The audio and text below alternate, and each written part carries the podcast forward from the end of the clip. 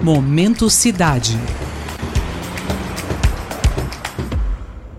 Você sabia que São Paulo é uma mega cidade? Com mais de 10 milhões de habitantes, a capital é uma das cidades que mais crescem no mundo. Todos os anos, as áreas periféricas ganham novos habitantes.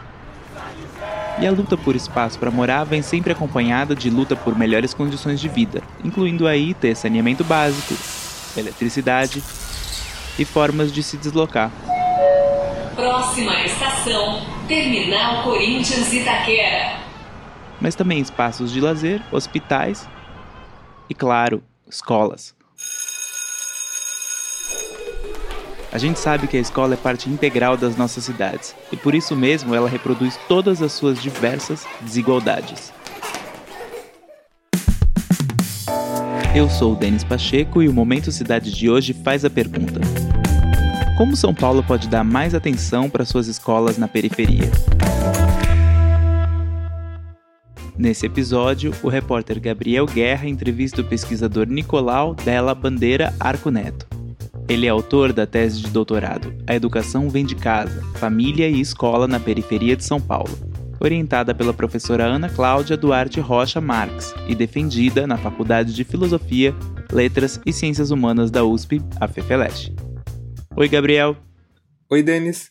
Como você disse, no Momento Cidade de hoje eu conversei com o Nicolau, que é formado em Ciências Sociais pela USP e mestre pelo Instituto Federal, onde ele estudou a relação das classes médias com as escolas em São Paulo. Em seguida, o Nicolau defendeu uma tese de doutorado em que ele analisou a relação de famílias com a escola na periferia de São Paulo.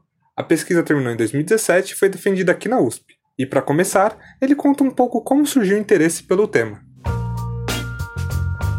o interesse na pesquisa surgiu da minha experiência profissional e também um pouco da minha experiência no mestrado. Eu sempre escutava muito no interior da escola discussões sobre a família dos estudantes, né? Discussões sobre como era a educação dos estudantes em casa, quais seriam as implicações para o comportamento deles na escola e eu me sentia muito incomodado. Eu queria tentar entender melhor essa relação entre famílias e escola, as diferentes concepções que existem de educação, de criação dos filhos, enfim, eu queria tentar entender um pouquinho mais em profundidade nessa relação. E para entender melhor essa relação, ele foi até o distrito de Perus, um bairro que fica na região noroeste da cidade de São Paulo. É um bairro marcado pela história da classe trabalhadora. Lá se teve a fábrica de cimento e cal, se teve uma greve gigantesca dos trabalhadores dessa fábrica, se teve a construção de mutirões para a construção de casas populares, dos movimentos de moradia da cidade de São Paulo. Lá, ele optou por realizar sua tese no Recanto dos Humildes, uma região criada no início dos anos 90. Só que o que mais me chama a atenção é que a todo momento havia uma intenção de ter um planejamento urbano. Né? Então os moradores a todo momento eles lutaram para conseguir manter uma concepção urbanística do bairro. Né? Então onde as ruas ficariam, né? não poderiam ser ocupadas, áreas de preservação ambiental para praças e, sobretudo, as áreas para as escolas. Então, a, após essa primeira demanda mais urbanística, direito à moradia, e depois a luta por asfalto, por esgoto, por água, por luz, a escola é a demanda principal que toma conta da vida das pessoas desses bairros. Essa informação me levantou uma dúvida. Por que será que as escolas são vistas com tanta prioridade nesse desenvolvimento inicial dos bairros? Ela nunca é só uma instituição de ensino, né? ela nunca é só uma, uma instituição em que a preocupação central é a transmissão de conhecimento, é a preparação para os exames, para o vestibular. A escola nunca foi só isso né, para as classes populares. Ela também é um espaço de segurança, de proteção. Para chegar a essa conclusão, o Nicolau precisou fazer um longo trabalho de campo, envolvendo, claro, bastante diálogo entre todos os envolvidos.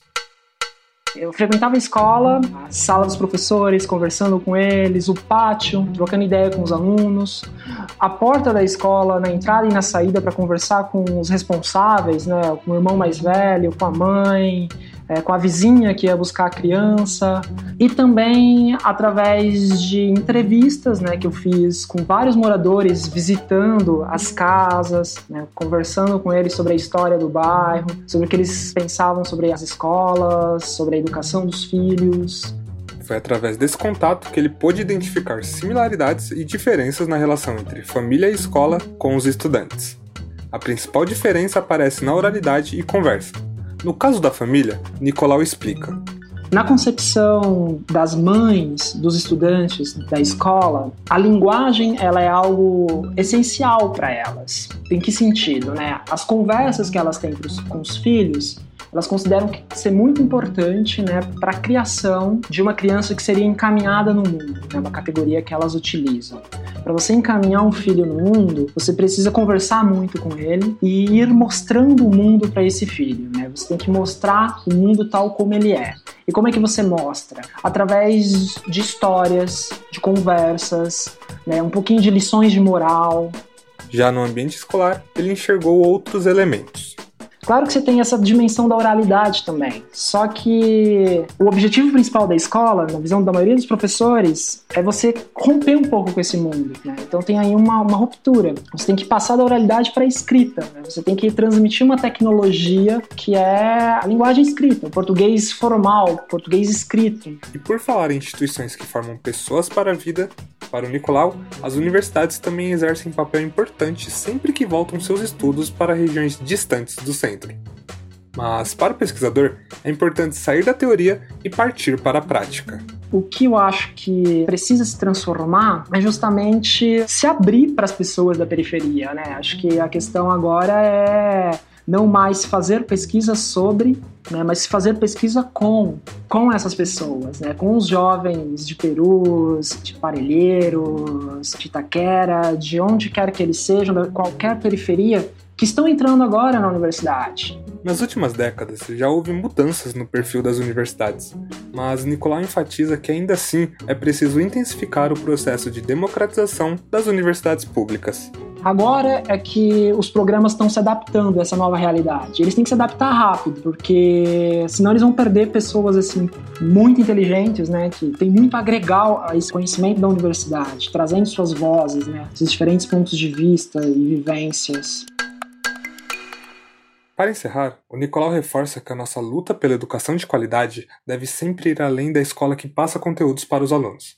A escola é um lugar onde se aprende cidadania. É um local também muito importante para se fazer valer os direitos das crianças e dos adolescentes. Né? Então, a escola é a instituição que identifica situações de violência que essas crianças vivenciam no interior de casa ou no bairro, né, onde você consegue fazer com que o Estatuto da Criança e do Adolescente seja aplicado. Né, você consegue ter medidas acionando o Conselho Tutelar.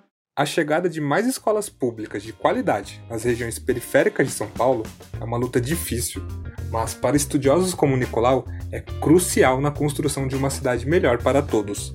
A luta por escolas ainda não terminou em São Paulo. E na periferia de São Paulo ainda se falta escola, sobretudo, né, creche, educação infantil, ensino médio. Ainda se falta, ainda não se está universalizado o acesso à educação em São Paulo. Então, o nosso mundo utópico ainda continua um pouco sendo o mundo utópico do século XX, né, de uh, oferecer escola, oferecer educação para todos. A escola integral tem que chegar nas periferias, tem que se buscar essa universalidade com mais tempo para criação artística, com mais tempo para atividades de educação física, aprender outros conhecimentos, que não somente o conhecimento né, acadêmico, que a escola tende a transmitir disciplinarmente. O Momento Cidade é um podcast sobre a cidade de São Paulo, seus problemas, seus avanços e seu futuro. A edição de som é da Beatriz Jusca e do Guilherme Fiorentini. A narração e a reportagem são do Gabriel Guerra, com produção minha, Denis Pacheco. O Momento Cidade é uma produção do Jornal da USP. Você pode nos encontrar na Rádio USP e na internet. Momento Cidade.